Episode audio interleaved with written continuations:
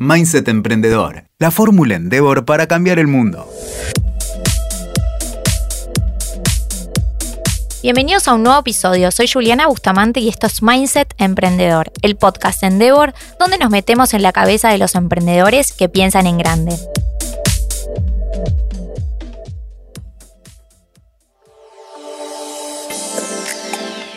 El invitado de hoy es Martín Frascaroli, más conocido como Frasca, emprendedor Endeavor, oriundo de Leones, Córdoba. Hace más de 10 años, Frasca fundó a Ivo, una compañía de inteligencia artificial que se creó cuando muy pocos hablaban de este concepto que hoy es un hype. Compañía que en 2023 vendió una gran empresa de tecnología de Estados Unidos. Acompáñame a conocer cómo fue el proceso de venta, qué consejos les da a los emprendedores que están pensando en hacer un M&A Además hablamos del ecosistema emprendedor español y un poco de todo porque Martín es un gran amigo de la casa.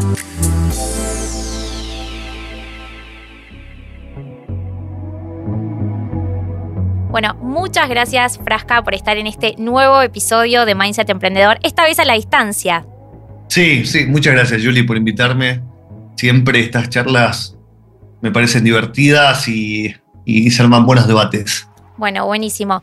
Como decía en la introducción, estamos acá para hablar de un tema que a los emprendedores eh, los convoca muy, muy de cerca, especialmente cuando ya llegan a, un estadio determinado de, crecimiento, eh, y es el tema de fusionar o fusionar, adquirir o, este, vender tu compañía. Ese fue el caso de, de. ¿Qué significó la venta para vos?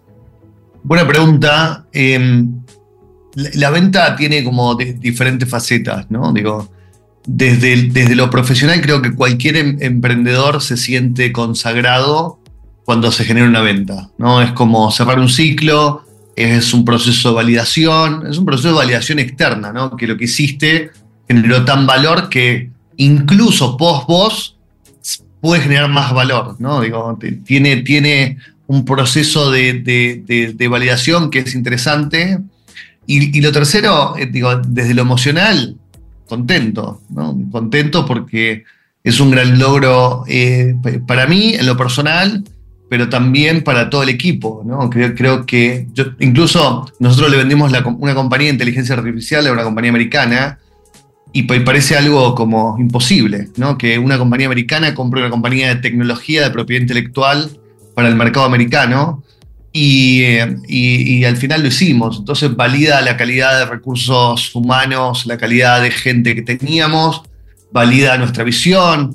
Eh, la verdad que, y, crea un contexto para que todo el equipo pueda seguir creciendo. Entonces, eh, la verdad que contento. Bien, y personalmente a vos, como, más allá de que estés contento, ¿no te generó eso de estoy entregando un hijo, estoy, eh, este hijo que tanto lo vi crecer y le di tanto de mí?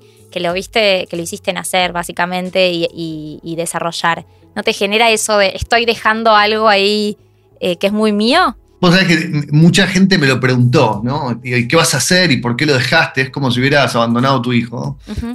Y eh, al, contrario, al contrario, eh, obviamente tenés una melancolía de, esto ya no es más tuyo, como cualquier cosa, pero me imagino que tiene que, tiene que ser una sensación similar a cuando tus hijos se van a la universidad. Los querés que se queden, pero a la vez eh, necesitas que siga, ¿no? Entonces, la verdad es que internamente estoy contento porque esto al final me permite hacer otras cosas, ¿no? Es decir, no es que dejo esto, esto sigue y esta etapa ya terminó y el éxito y, el dinero y, todo lo que, lo que te genera vender tu compañía me va a permitir hacer otras cosas para mí, para mis hijos. Entonces, eh, creo, que, creo que está bueno, digo, vos, vos, conocés mi historia, digo, mi historia no, yo no vengo de una familia tampoco adinerada, ni, ni, mala educación, no terminé nunca la universidad, digo, no, no tengo, tampoco tenía un backup, entonces esto por ahí me genera un grado de tranquilidad adicional que en esta etapa era algo necesario, Bien, bien, está bueno eso que, decís. Em, y cuando empezaste ahí, vos la, la construiste, la pensaste con este objetivo de, venderla en algún momento o no se te cruzaba por la cabeza? Cuando creamos a Ivo, queríamos que funcionara. No, no es que la vamos a vender y qué sé yo, ¿no? Eh, creo, que, creo que la necesidad de vender viene después de la primera ronda de inversión Digo, creo que hay un tema, esto es importante para muchos emprendedores porque hay muchos que no lo entienden, ¿no? Pero desde el momento que levantás capital tenés que vender, digo, porque tenés que devolverle el dinero a tus inversores y es un compromiso que lo tomás desde ese día que firmás. no, es que te dan la plata para que vos sigas jugando, te dan la plata para ganar dinero. Entonces, eh, nosotros levantamos, arrancamos muy al principio del 2012, incluso empezamos a hacer algunos prototipos en 2011, y en la primera ronda la levantamos a fin del 2012, y ya en ese momento dijimos, hay que venderlo, ¿no? Digo, en algún momento se tiene que vender, eh, y todo, y todo digo, sabíamos que se iba a vender, no es que también creábamos para vender, ¿no? Es como, bueno, en algún momento esto se tiene que vender, lo vamos a tener que buscar, pero no es que estábamos buscando, sobre todo en el estadio inicial, un éxito temprano, eh, pero sabíamos que vender se tenía que vender en algún momento. En algún momento ahí lo empezaste, lo empezaste a cranear. ¿Y en qué momento decidiste que era un buen momento para, para salir, para vender y para tomar ese paso? ¿Fue una oportunidad que se presentó desde afuera o vos la fuiste a buscar como fundador? Nunca el momento es ideal. No, digo, ¿por qué? Porque siempre, siempre nosotros veníamos creciendo 40-50% orgánico todos los años. Digo, no. Digo, vos sabés que si aguantás el año que viene vas a tener un 40% más de evaluación, ¿no? Digo, entonces, es muy difícil decir acá, ¿no? Y siempre en, los últimos 3, 4 años siempre hubo algunas oportunidades, algunas no fueron interesantes, otras sí fueron interesantes y no se dieron. Eh, y en el último año vimos que, digo, primero ya 10 años en, la compañía eran suficientes para, ya estaba, no te digo que cansado, ¿no? Pero eh, eh, es, una cantidad de tiempo. Y después es eh, digo, hay un tema, no, sé si cansancio, ¿no? Es decir, dediqué 10 años de mi vida, ¿no? Y lo segundo es que empezaron a aparecer muchas oportunidades con diferentes modelos, con diferentes matices. La inteligencia artificial está explotando, el, mercado va a ser más interesante, y más, pero a la vez más complejo. Entonces dijimos, bueno, ¿por qué no? ¿Por qué no cerrar el ciclo? ¿no? Eh, y salieron dos o tres oportunidades y elegimos una de esas y la vendimos. Y así, la vendimos. Y así. Bueno, no, fue tan fácil así. Eso, eso, eso quiero saber. Eso quiero saber, ¿cómo fue el proceso eh, de venta? ¿Cómo, ¿Cómo fue para vos? ¿Qué significó emocionalmente? ¿Qué te, qué te llevó? ¿Qué te implicó eh, a vos, al equipo? Eh, ¿cómo, ¿Cómo lo viviste? Bueno, el, el proceso en el, este fue el segundo proceso. De hecho, de hecho, nosotros arrancamos un proceso en 2020 que se terminó cayendo la semana antes de firmarlo, ¿no? Lo cual fue un proceso terriblemente duro. Total. Porque, porque eh, pensé que ya llegábamos, ¿no? Y hacer un due diligence, que es todo el proceso de auditoría de la compañía, es terriblemente desgastante, duro, eh, feo, malo. ¿cuánto tiempo, ¿Cuánto tiempo se tarda en hacer un due diligence? diligence son tres meses, ¿no? En el, dos o tres meses, en el mejor de los casos, puede durar un año, ¿no? Claro. Em, pero, pero eh, creo que dos o tres, digo, tres meses más que dos, es un periodo, es un periodo ah, común, pero en un proceso de auditoría, que es el proceso más complejo, perdés la vida porque te ven hasta el último mm. Detalle. Perdés toda la intimidad de la compañía. Sí. No, no, porque te encuentran todo. Digo, si tenés algo que no es prolijo, sale, ¿no? Claro. Y, después te quita mucha energía, ¿no? Porque ambos queremos que el proceso se termine. Usualmente hay empresas externas haciéndote la auditoría. Y esas empresas, es, antes de terminar la auditoría, más, más plata ganaron, ¿no? Porque, porque tienen un presupuesto y no la quieren extender porque son más horas. Totalmente. Entonces, todos están forzando para que eso se haga eh, rápido. En nuestro caso, en este último due diligence, estuvimos, yo te digo que estuve tres meses 24-7, o sea, sábado, domingo, no, te digo 24-7, pero 14-7 mm. seguramente, lo cual es desgastante físicamente, desgastante emocionalmente, todo el mundo te hace preguntas sobre todo, y nosotros teníamos una estructura de cuatro entidades legales, dos en Estados Unidos, una en Brasil y una en Argentina, y fue, digo, son, son una auditoría de cuatro compañías completas, ¿no?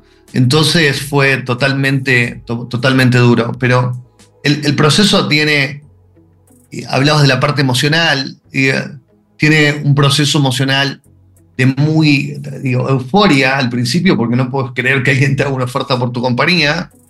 Eh, a la vez discontento, siempre querés más dinero, ¿no? Digo, es imposible que digas, ah, está bien lo que vale, cerremos, ¿no? Eh, después tenés todo este proceso de auditoría que es horrible, eh, y al final llegás cansado y siempre hay cosas para renegociar al final del deal, porque hay una contingencia, porque es imposible no tener contingencias en una compañía en Argentina, ¿no? por el mismo país te obliga a hacerlas. Entonces, es, es, es, es muy doloroso el proceso, llegas muy agotado y después satisfactorio porque no puedes creer. Yo recuerdo el momento en que, en que firmamos y, al final la miro a la abogada y le digo, ¿qué falta? No, no, ya está. ¿no? Veníamos trabajando tanto tiempo. Ya está, pero ¿cómo ya está? Sí, no, no tenemos que mandar más papeles. Digo, ¿qué sigue? No, no, lo que sigue es que te van a depositar la plata. No, pero ¿te estás segura? Sí. fue tan agotante el proceso, tan, tan agotante, que, que, no sabe, que pensé que no iba a terminar nunca, ¿no? Pero bueno, la verdad que terminó. Y para vos, a ver, también digo, para vos y para la compañía, para los empleados, ¿no? Porque para, para el equipo. Pues me imagino que no estabas vos solo haciendo todo, absolutamente todo, sino pidiendo reportes, eh, solicitando información y poniendo al equipo a laburar, con lo cual debe haber sido algo como bastante. Tiene un agotamiento, tiene un agotamiento de bueno, el equipo de legales, administración, finanzas, totalmente agotado. Y lo segundo es que frenás todas las decisiones. Claro. no, es, muy probable que no puedas contratar gente, que no puedas tomar ninguna decisión estratégica. Entonces vos, tres meses la compañía está frenada. Y esto puede darse o no. Entonces, si, si esto no se da, vos perdiste tres meses de crecimiento. Total. Y lo que implica de desmotivación para el equipo también, ¿no? No, y, que, y que, en muchos casos no sabe toda la compañía que está pasando esto. Claro. Solamente sabe el, el, equipo directivo. Y el resto tiene que seguir funcionando y no entiende por qué vos no estás tomando decisiones o por qué estás haciendo cambios que son, que son extraños, ¿no? que van fuera de la política que, o, del ritmo que tenía la compañía. Eh, pero bueno, hay que hacer lo que hay que hacer, ¿no? Bien, y ahí, em, ¿cómo es el proceso desde que, desde que está, la venta concretada y ya se puede comunicar oficialmente eh, hasta que se lo cuentan a, a los empleados, se lo comunican a los empleados? Bueno, nosotros, nosotros se lo comunicamos a los empleados un día antes de hacerlo público, em, porque bueno, todo el mundo tenía que saberlo y, tenía preguntas con qué iba a ser. Em, en nuestro caso fue súper bien recibido porque nos adquirió una compañía mayor para un proyecto más grande, un proyecto global. Nosotros siempre quisimos entrar a Estados Unidos y siempre fallamos. Entonces esto un poco nos abrió una puerta a crecer de una manera más acelerada y estaba todo el mundo contento. Eh, obviamente, siempre, digo, no puedes dejar el 100% contento. En nuestro caso, el deal tenía alguna particularidad donde vos puedes tener dos tipos de adquisiciones. Una adquisición semi-estratégica donde, donde el comprador te deja como una compañía separada y vos sos un grupo, pero la compañía sigue funcionando de manera autónoma. En nuestro lado fue un merge completo, o sea, las dos compañías se tenían que hacer una y eso fue más difícil porque tuvimos que decir qué manager subía, qué manager bajaba, quién digo, tuvimos que hacer un organigrama completo de la nueva compañía. Y ahí, bueno, hay, hay movimientos que a alguna gente le gustó y otro no. Eh, y otros tomaron mucha ventaja, porque pasaron de manejar Latinoamérica a manejar eh, todo el mundo. Claro. Eh, digo, es una cuestión natural de cualquier organización, de cualquier compañía. Eh, pero para nosotros, en todo, en todo aspecto, en una oportunidad para aprender, en una oportunidad para crecer. Entonces, el equipo fue, digo, en general, una buena noticia. Bien, bien, qué bueno eso. Y ahora ya hace más de un año, ¿no? Que se hizo la, o un año aproximadamente, que se hizo la, venta. Siete meses, no hace ah, tanto. Ah, no hace tanto. Pensé que un poco más. a mí me parece también que fue hace un año, pero, no. ¿Y cómo, cómo ahí em, lidias o gestionaron, mejor dicho, las diferencias culturales de una integración propia que tienen todas las integraciones entre, entre compañías. Siendo una compañía made in Argentina que tiene el talento latinoamericano, la de ustedes, integrándola a una compañía de, base americana. Bueno, un gran desafío para ambos. ¿no? Para ambos porque ellos eran eh, o son una, compañía americana que vende solo para Estados Unidos y nosotros éramos una compañía latina con gente en 11 países, 6 sucursales, una compañía más remota, eh, con una diversidad cultural mucho más grande y fue, fue, fue un gran desafío para todos, ¿no? Digo, primero es, hicimos un, movimiento de que todos hablaban español, a todos hablan inglés, y, y, había gente que no habla inglés y todavía está tratando de, de adaptarse.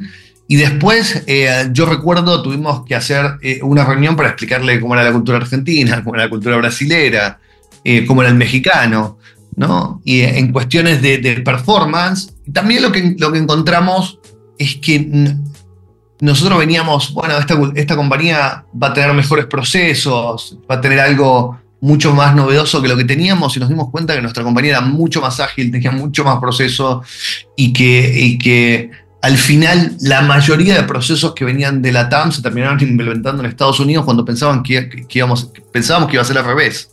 Eh, que ellos iban a bajar línea, y eh, obviamente muchas cosas sí, pero bueno, fue un desafío de aprendizaje entre ambos equipos que nos llevó unos 3, 4 meses, los primeros 3, 4 meses, en, bueno, el nuevo equipo es este, las nuevas reglas son estas, eh, esto funciona así, estas son las métricas, eh, pero afortunadamente, más allá de que éramos diferentes culturas y diferentes tipos de management, eh, había, había muy buena onda, teníamos un muy, mucho culture fit en, la forma de abordar problemas, en la forma de trabajar, en productividad.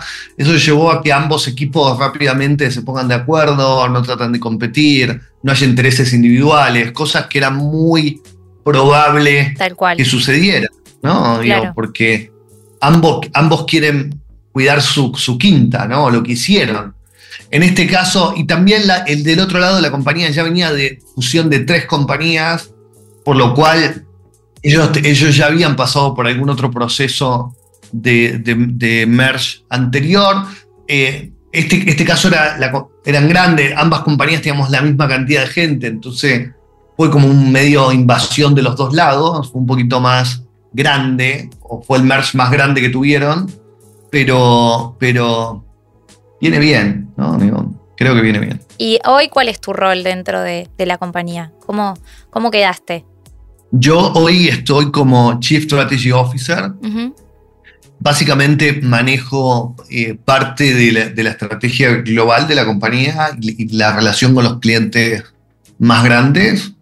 Em, también manejo todo lo que es outside de, Estados Unidos por una cuestión de que todavía tienen que entender con la inflación de la Argentina, los cambios monetarios, las leyes laborales. Entonces hay, muchos temas que todavía manejo, manejo, eh, manejo yo directamente para todo, para todo el equipo, para, para fuera de Estados Unidos. Eh, pero bueno, hay otra SEO y, de, hecho creo que mi dificultad más grande en, este merge fue digo, de, tomar todas las decisiones a dejar de tomarlas. Claro. ¿no? Obvio. Durísimo, durísimo porque me desespero todo el tiempo, ¿no? Es como, haz esto, haz esto, ¿viste? Eh, de hecho, a veces sobrepaso alguna, algunos managers porque digo, no me puedo sacar el vicio. Eh, Lógico, después de haber liderado una compañía durante 10 años solo, porque sos solo founder, ¿no? Entonces, claro, me desespero, ¿no? Es como, tengo, que, tengo que validar esto con tantas personas cuando se fácil. Eh, pero te diría que es mi dificultad más grande de mi day by day, de mi nuevo rol, es que, es que no puedo tomar decisiones a la velocidad que me gustaría, pero em, me, imagino que le pasa a cualquiera, pero eh, en, sí mi rol es, nuevo es ese. Y estaba pensando, mientras hablabas, hoy me, quedé con una idea eh, que mencionaba sobre cómo eh, armar una compañía desde, desde Argentina que tenga sentido o que, o que sea este, más fácil de repente de vender en un futuro qué cosas, estructuras legales, financieras, etcétera, le dificultan a una compañía eh, argentina versus de repente, no sé, una mexicana a la hora de vender. Lo mencionaste hacia el pasar y al principio de, nuestra conversación antes de que hablemos. Me quedé pensando en eso. Creo, creo que eh, todos los emprendedores que tienen la idea de vender, ¿no? Hablábamos de esto antes. Yo, creo que el día cero tenés que tomar la decisión si la compañía tiene que ser, eh, si la querés vender o no, porque la estructura legal, contable, ah, la forma, incluso los, basics de cómo hacer negocios son totalmente distintos, ¿no? Digo, creo que si tu idea es vender, yo siempre le recomendaría a todos, buscarte un abogado de primera línea de los Big Four y un contable de los Big Four, porque, porque te, van a, te van a acelerar el proceso y seguramente tu evaluación sea mejor, ¿no? O, no esté penalizada o no tengas discusiones incómodas al final, incluso muchas veces no por algo que quisiste hacer, sino por desconocimiento de algo que no sabías que había que hacer, ¿no? Y, eso nos pasó a nosotros en el, primer due diligence, ¿no? Tuvimos temas de propiedad intelectual que nunca, nunca nos pusimos a ver dónde iba la propiedad intelectual si éramos toda una misma compañía, ¿no?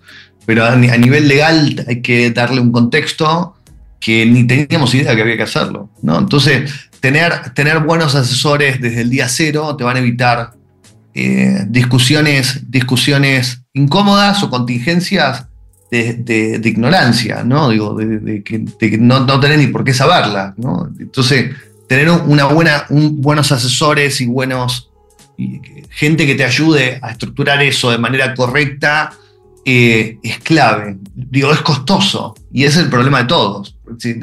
¿Qué le pago? Al contador que conozco que hace bien las cosas le pago Deloitte, que vale 10 veces, ¿no?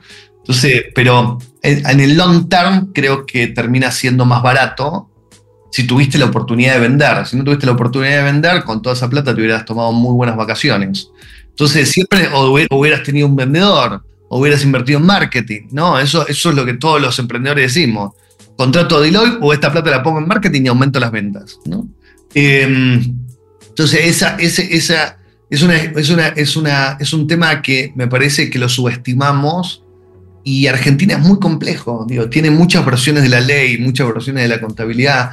Digo, no es que tiene versiones, sino que vos podés sobrevivir en el país haciendo cosas que, el mismo país, ¿viste? incluso a veces es tan, poco específico, es tan informal, es tan, te empuja a hacer cosas que son ilógicas, ¿no? Para, para, para vistas de un mercado internacional. Entonces, Argentina de por sí ya es una contingencia por esas vaivenes que te cambio de leyes, de cambio de, reglas. Entonces, tener buenos asesores desde el día de cero te pueden hacer que cuando llegue tu momento, esto vaya tranquilo y no sea una tormenta, ¿no? Entonces, me parece, me parece una buena decisión para cualquiera que esté, que esté vendiendo, ¿no? Tener buena gente, ¿no? Incluso muchas compañías tienen malos CFO, Digo, lo veo todo el tiempo en emprendedores que los CFO son malísimos y les hacen hacer cosas o tienen la contabilidad mal hecha o, toman datos que son equivocados. tener buenos asesores ahí te puede hacer que el proceso sea rápido, lindo y feliz y una linda historia. Ya que mencionás a los CFOs, bueno, no te voy a preguntar si te pasó en tu caso, para, no, te, no te voy a exponer, pero ¿qué es lo que ves de esos errores generalmente que, tienen los emprendedores al, al, contratar un CFO? ¿Hay algunas este, variables que puedas identificar así comunes a, los emprendedores que vas mentoreando o ayudando? Hay veces que, que, el CFO es un controller y no es un chief, ¿no? Entonces, la diferencia con eso es, no es estratégico, y, lo peor es que muchas veces no encuentro el CFO que dice, Flaco, la vas a estrellar. ¿entendés? La vamos a estrellar, ¿no? Digo, veo CFO optimista. El CFO no tiene que ser optimista. ¿entendés? el, CFO tiene que ser el pesimista, porque el optimista es el emprendedor. Entonces, el, el, CFO debería ser el freno muchas veces de este tipo de cosas, o debería ser el realista y debería decirle a muchos, a muchos emprendedores, la vas a estrellar, ¿no? Si no frenamos hoy, la estrellamos. Y por esto. Y hay, hay, hay CFOs que sí te dicen que te van a estrellar, pero son malos explicando por qué. Y cualquier emprendedor, si no sabe bien el por qué, sigue, ¿no? Porque dice, no, esto va a salir, ¿no? Y, la combinación de un CFO, no claro, con un gerente de venta súper optimista, es, letal. es letal es letal. Y lo veo frecuentemente, ¿no? El, gerente de ventas que te dice que va a vender más de lo que vendió el Q pasado, el CFO que gasta más, no, no, le quiere decir a nadie que estamos gastando más de lo que hay que gastar porque ese fue el plan y porque levantamos dinero. Y eso es lo que pasó en los últimos años. Miles de startups quebraron porque no lograron levantar otra ronda de inversión. No, eran buenos levantando ronda, pero cuando no hay liquidez nadie sabe cómo gestionar una compañía sin dinero. ¿no? Es como la parte compleja. Martín, volviendo un poco o vayendo un poco a, tu historia, que no hablamos absolutamente nada, ¿crees que tu, mudanza a España cambió en algo tu, visión sobre la compañía em, y sobre cómo hacer negocios o liderar una, una compañía eh, latinoamericana? ¿O crees que no tuvo absolutamente nada que ver y fue independiente? creo que lo que me dio mi mudanza a España, un poco de paz mental. ¿no? En, el medio de un caos. ¿no? Argentina que te fuiste, perdón, hace cuatro o cinco años, en la pandemia, tres Años hace, ah, tres, años. en el medio de la pandemia, sí. Eh, me fui en 2021 en el medio de la pandemia. Y en esa época, digo, para que, para que lo ubiques en el mapa histórico, yo me fui en el medio del cepo de los vuelos, ¿no? ¿Te acordás cuando había eh, una limitación de los vuelos y el, y el país era un caos, ¿no? Entonces, la verdad es que mi problema, y esto es algo hiperpersonal, es que todo eso me gastaba mucha energía, ¿no? Es como lidiar con, con incoherencias constantes me, me, generaba mucha, mucha pérdida de energía porque tenía que estar lidiando todo el tiempo lo personal, con los empleados y todos. Mi mudanza a España me liberó de eso.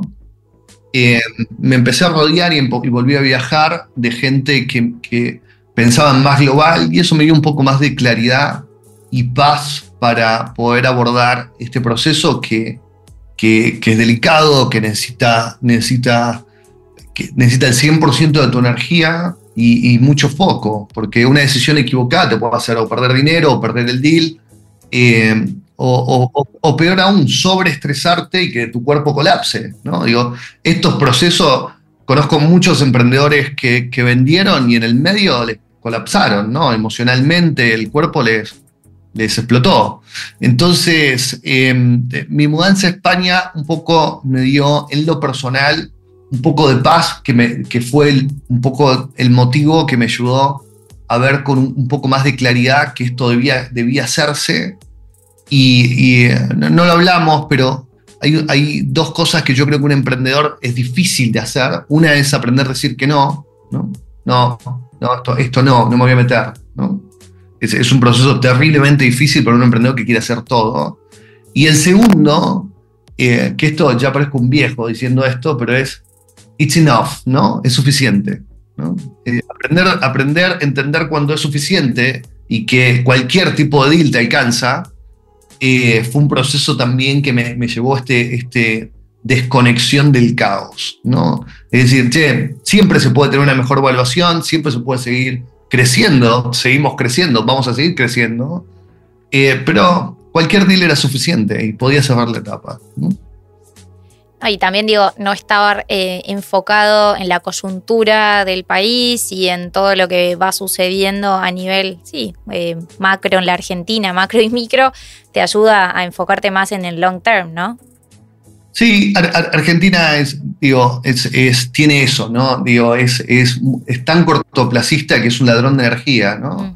Entonces, eh, y hay gente que puede vivir con eso y, lo hace súper bien, yo no, ¿no? Digo, esto es un tema, por eso siempre lo, lo llevo a lo personal, ¿no? Digo, porque no, hay gente que puede vivir tranquilamente en todo ese caos, le parece hasta divertido, ¿no? Incluso muchos, muchos emprendedores lo dicen, les, les gusta la adrenalina que, genera el país. Claro. Eh, y, Argentina es eso, ¿no? Argentina es, hermoso por eso. Y, te, hace, te hace un guerrero, te hace un guerrero. Digo, yo veo ahora con la velocidad que tomo decisiones y la flexibilidad que tengo para ciertas cosas, y, y el porqué de eso es Man, yo gerencié una compañía en Argentina en Brasil, creo que no tiene que ver cosa. Me falta Venezuela e Irán y ya hago cheque en todos los, en todos los, oh.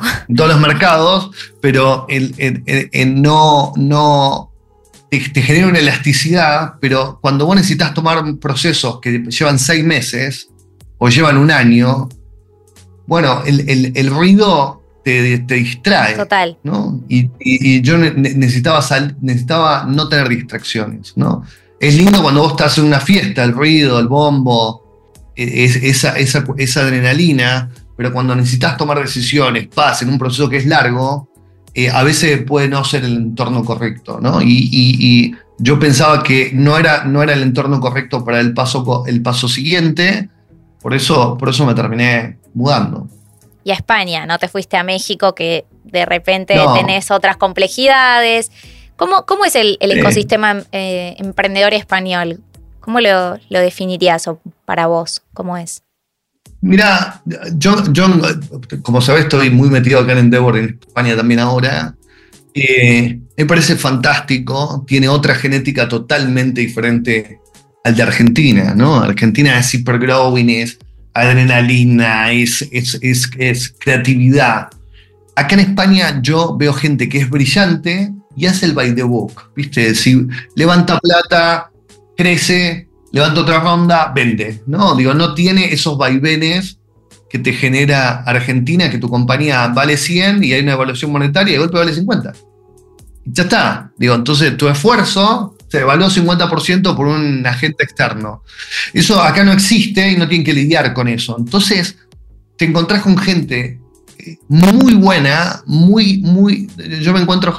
Pero, pero es diferente, ¿no? Es como. No, tiene esa vorágine, ni incluso en algunos casos no tiene ni esa necesidad de ver afuera del mundo. ¿no? El argentino tiene mucho eso. bueno, yo me dedico mucho a la tecnología, pero crear, es casi natural para alguien que crea una compañía tecnológica pensar en que tienen que vender afuera de Argentina. Totalmente. Y no solamente en Argentina. Es como una cuestión básica del argentino. Entonces, eh, el, ecosistema es, de hecho, el ecosistema de Argentina es mucho más maduro, ¿no? Digo, a nivel em, de emprendedores. Hay mucho más inversores. No sé si hay mucha más liquidez, ¿no? Digo, seguramente los, los inversores acá tienen más dinero que en Argentina, pero hay todo un ecosistema mucho más maduro de muchos más años que, acá en España, o yo todavía no me lo encuentro.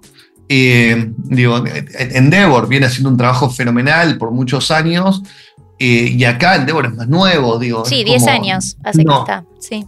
No se requiere, no se, no, el, mismo entorno no tuvo la necesidad de madurar a la, velocidad que necesitaba Argentina, ¿no? Entonces, esa, esa diferencia se nota, ¿no? Hay emprendedores enormes, ¿no? Cabify, digo, tenés muchos, ¿no?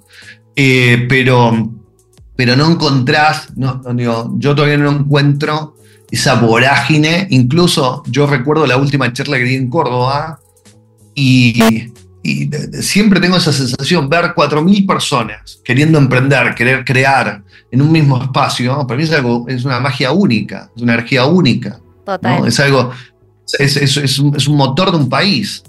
Y eso todavía acá no, lo encuentro porque hay mucho microemprendedor, pero no está esa cuestión de, no, hay una, no hay una cantidad de emprendedores o relación población como hay en Argentina.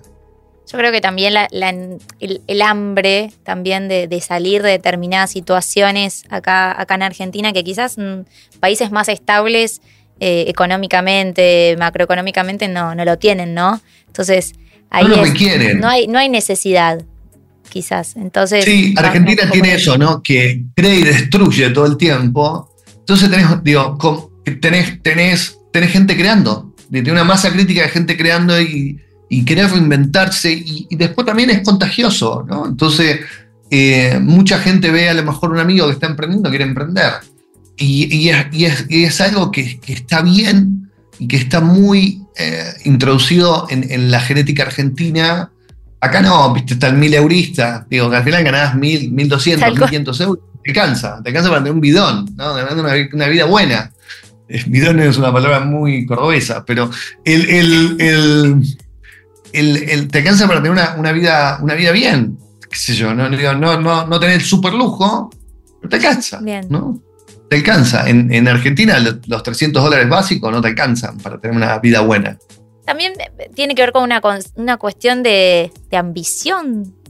Lo he escuchado bastante, no sé si opinas lo mismo. Sí, hay un tema de ambición y después el argentino eh, viene, viene del inmigrante, ¿no? El, constructor, el que tenía que vino de otro país, que tenía que crear, ¿no? Tiene una cultura basada en, cuidar el dinero y, en construir, en crear.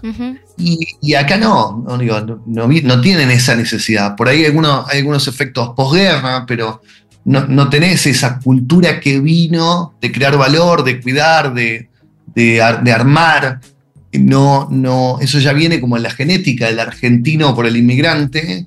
Acá no, no tenés el inmigrante, tenés la persona que hace años que hace lo mismo y vive bien y va heredando y, chao. Y se toma las dos horas de almuerzo.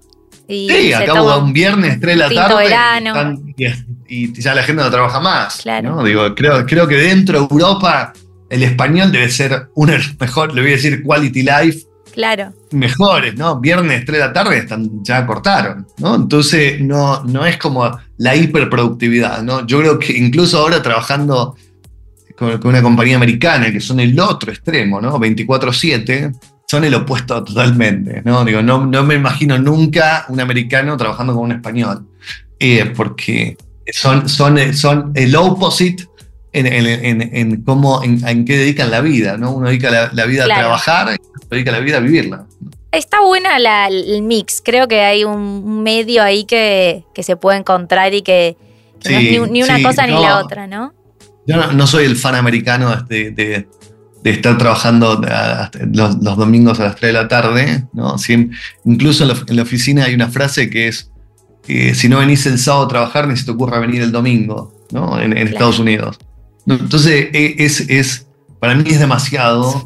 y a, mí me gusta un poco el, el, quality life. Digo, de cualquier, yo siempre soy el promotor de si haces si lo que te gusta, hazlo todo lo que puedas, ¿no? y, em, entonces, si te gusta el trabajo, hacelo. Digo, miles de veces me preguntaron cómo hacías trabajar todo el día en esto. me gusta lo que hago. ¿no? Digo, no, no. Digo, ¿por, qué limitarlo? ¿no? Si te gusta bailar y podés bailar todo el, todo el día, bailá. ¿no? Nadie te va a decir, frenar, ¿no? Entonces, eh, yo soy, soy, muy amante del, equilibrio y si te gusta hacerlo, hazlo todo lo que puedas. Martín, ¿volverías a emprender? Sin duda, sin, bueno, ahora estoy cansado. Si me decís, che, la semana que viene arrancarías una nueva compañía. No. Seguramente sí. No, no, sé si quiero, no, sé si quiero este año manejar 200, 300 personas de nuevo, pero el, el, el sin duda sí. es es genético, es genético, no, no.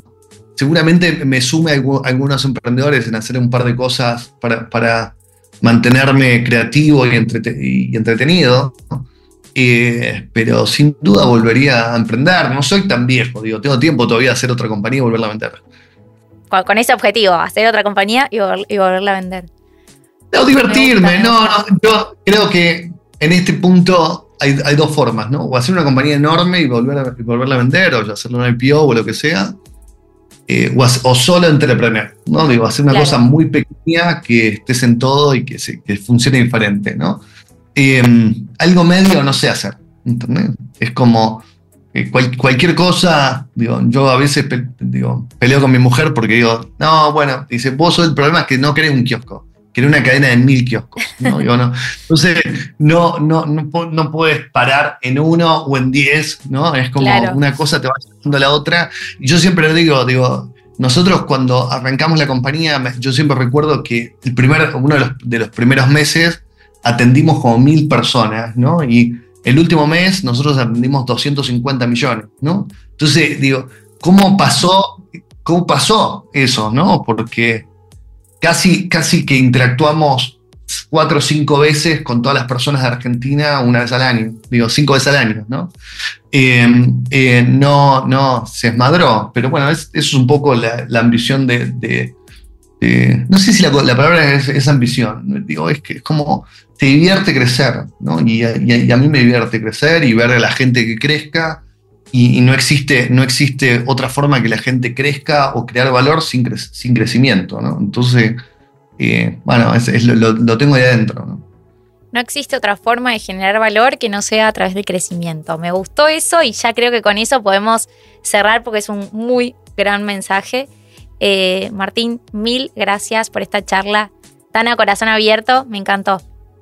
Gracias, gracias por invitarme. Siempre es un placer. Bueno, bueno, eh, te dejo, espero que nos veamos pronto. Espero verte por Córdoba. Este año tenemos experiencias en Devor en todo el país, así que invitadísimo a que, nada, te sumes y cuentes tu historia. ¿Qué? Sí, me, encantaría, me encantaría volver. Yo creo que hasta mitad de año mi vida es un caos porque sigo, sigo con, esto, pero eh, tengo que volver, tengo que volver a Córdoba. Estoy volviendo todos los, fines de año, pero eh, debería, debería volver. Invitadísimo y siempre, eh, nada, las puertas de Endeavor están abiertas, así que ya sabes. Y a los emprendedores les gusta escucharte, lo sabes. Dale, fan de Endeavor. Bueno, gracias Martín. Gracias, Juli. Dale. Chau, chau. Si este episodio te gustó, te pido que lo compartas con tus amigos, así la información llega a muchísimas más personas. Y si te quedaste con ganas de más, te invito a que visites Endeavor Hub, la plataforma de Endeavor donde tenemos herramientas, consejos, tips totalmente gratuitos sobre diferentes temas como finanzas, fundraising, ventas y marketing, estrategia. Vas a poder encontrar todos estos contenidos en un único lugar en formato audiovisual y también escrito. Así que te invito a que nos visites y que sigas aprendiendo. Muchas gracias, nos vemos la próxima.